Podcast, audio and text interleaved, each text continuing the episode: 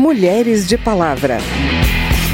Ela fala, ela canta, ela grita, ela zanga.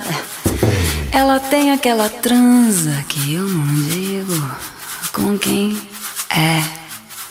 A história ela é toda inspirada, boa parte dela, na história de vida da minha mãe, de como em alguns momentos eu não aprovei ela ser uma senhora capa. É aquela mulher sempre disponível, sempre pronta para o outro e uma eterna heroína. Mas quem disse que a mulher de 60 é mais velha que a de 40? Que vai morrer amanhã do coração, porque está triste e tensa, por não conseguir dar conta das demandas que o mundo lhe impõe. Super mulher super mulher. Sabe essa história que mulher tem que dar conta de tudo? A multitarefa, a super mulher? No mundo em que temos que lutar para ocupar lugares que os homens insistem em manter exclusivos para eles, nós somos cobradas para atender expectativas históricas sobre o papel da mulher. Somando tudo isso, ficamos exaustas.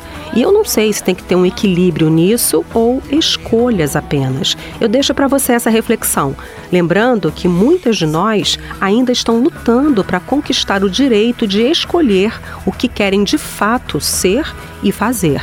Então, para nos ajudar nessa reflexão, temos aqui algumas histórias de mulheres que estão pensando sobre que mulheres elas querem ser. Você está ouvindo aí a Ana Canhas com Super Mulher, do Jorge Maltner.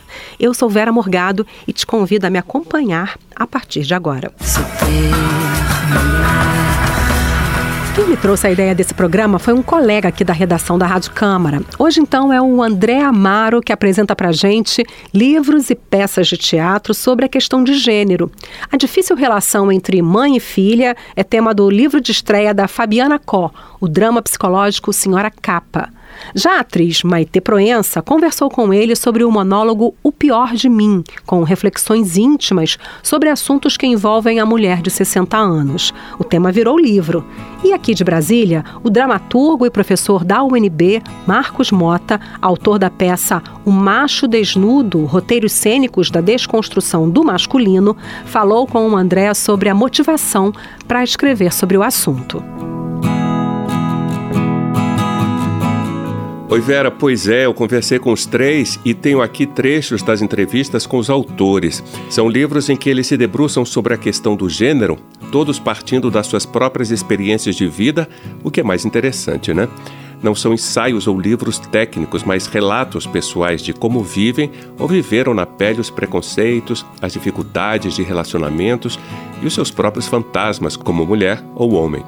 Fabiana Có, por exemplo, fala das mulheres, ou melhor, das filhas que idealizam suas mães, que por sua vez se travestem de uma capa de Mulher Maravilha, sempre prontas e disponíveis para tudo na vida.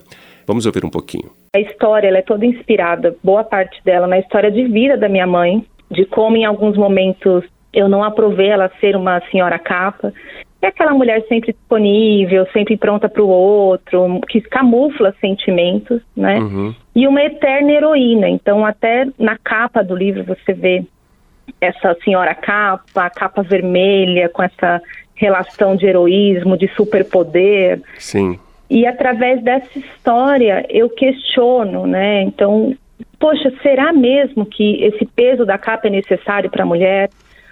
Como é a minha capa? quando eu vou usá-la.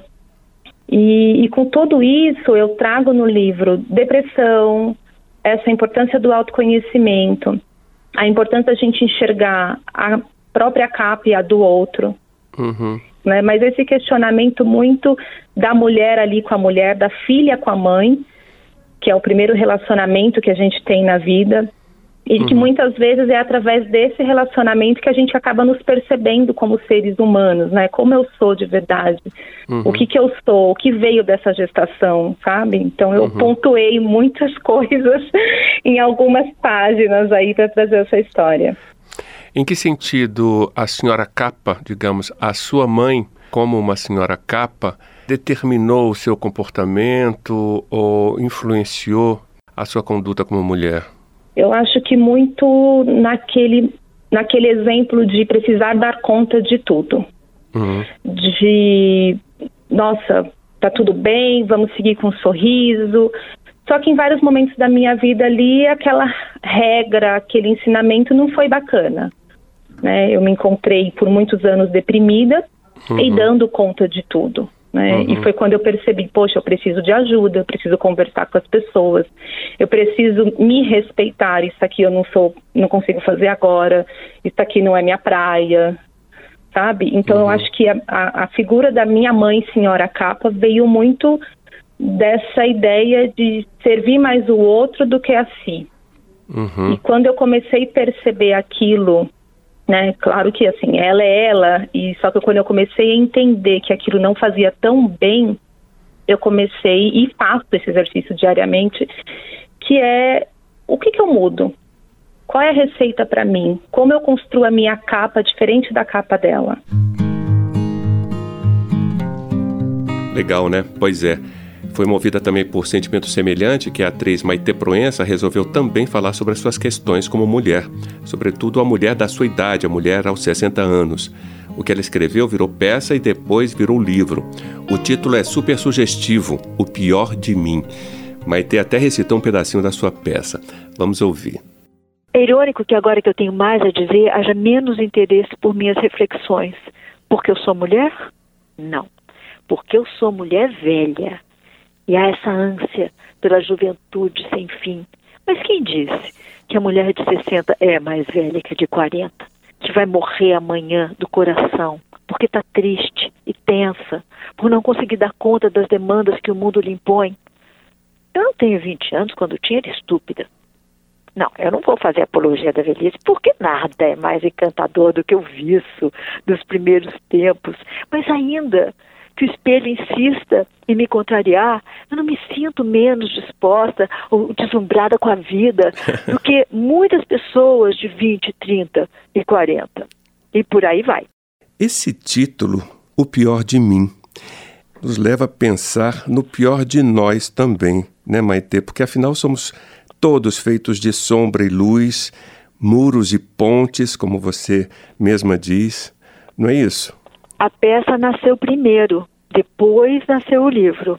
Então, o livro é um pouquinho mais completo do que a peça, porque é literatura e ele permite isso, é, então as reflexões se estendem um pouquinho, mas uhum. é, na verdade nasceu do acaso, na pandemia, da necessidade de, de botar o bloco na rua, apesar de tudo, uhum. é, no momento em que a gente tinha medo até de botar o nariz para fora. Sim. E eu fiz parte de uma de uma campanha que se chamava Teatro Já eu, naquele momento em que a gente achava que ao receber uma coisa do supermercado a gente ia se contaminar e, e álcool para toda parte, aquele eu saía de casa, ia para o teatro vazio, fazia, era transmitido para todo o Brasil, foi a peça mais vista do digital.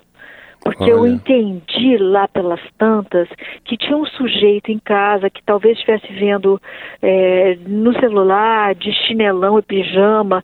Eu não podia ter um tom teatral, tinha que ser uma coisa muito íntima. Aquele sujeito que estava atrás daquela câmera ali para a qual eu estava olhando, uhum. ainda que eu estivesse no palco, mas o palco estava vazio, então meu interlocutor virou a câmera.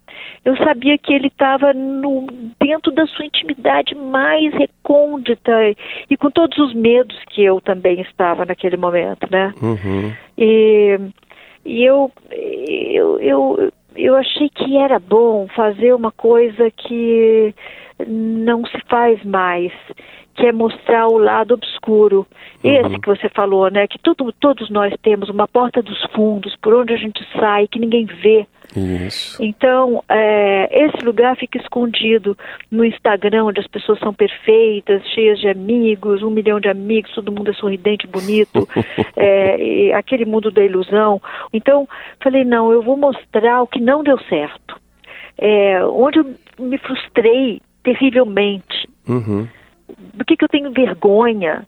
Uhum. É, é, essas, esses aspectos que nunca são mostrados. Eu achei que aquilo sim poderia ser uma contribuição naquele momento tão único em que todos estávamos. Porque eu, eu, eu acho sinceramente, e talvez você concorde comigo, André, que uhum. é na derrota que a gente se identifica. Sim, é verdade. As pessoas não gostam das outras por causa das glórias e vitórias que elas têm. As pessoas gostam porque lá em algum lugar da, da, da, da sua fragilidade, do seu ser mais inseguro, uhum. é ali que a gente se irmana. Nesse lugar, nós reagimos todos de uma forma muito parecida. A gente cria personagens, a gente conta mentiras, a gente uhum. tenta velar, a gente tenta é, é, transformar aquilo numa coisa que a gente acha que vai agradar mais o outro. É, a gente não quer mostrar porque a gente não está pronto nem para lidar com aquilo às vezes. Então a gente é, forma couraças e tal, né? É verdade. Que acabam por afastar as pessoas da gente, em vez de aproximar.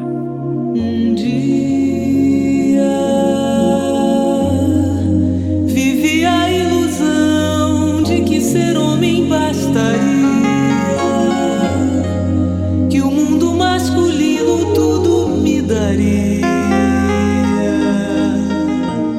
Pois é, e por falar em afastar as pessoas da gente, tem outra peça que trata justamente disso. E quem escreveu foi o professor da UNB Marcos Mota, um especialista em dramaturgia, cultura clássica e musicologia. Ele escreveu para a cena O Macho Desnudo, roteiros cênicos para desconstrução do masculino, composto por alguns textos avulsos que ele escreveu entre 2005 e 2008.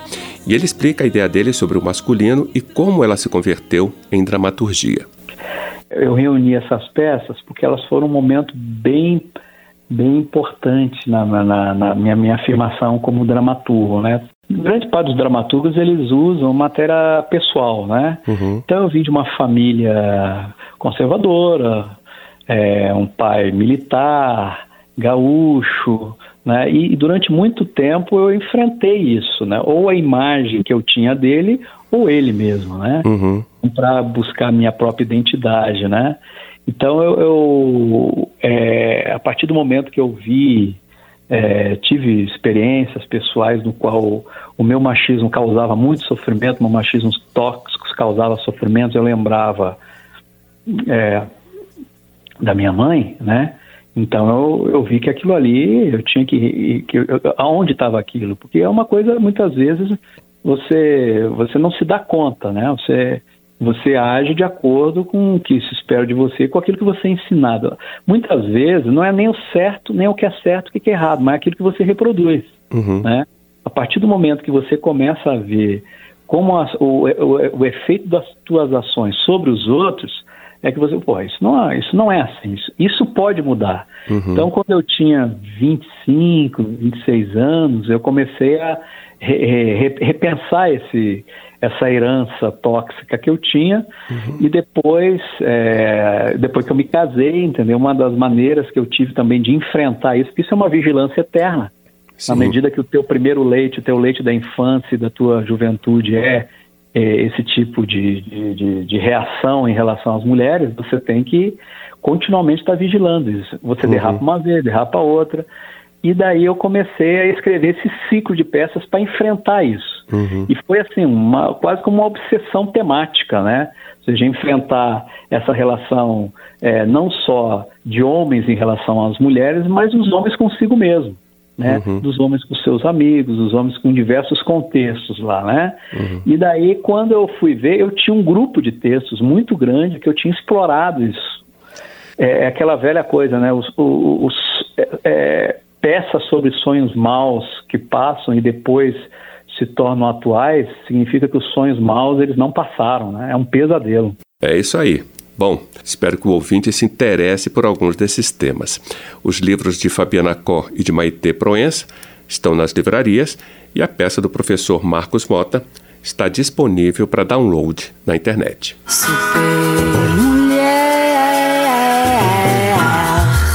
super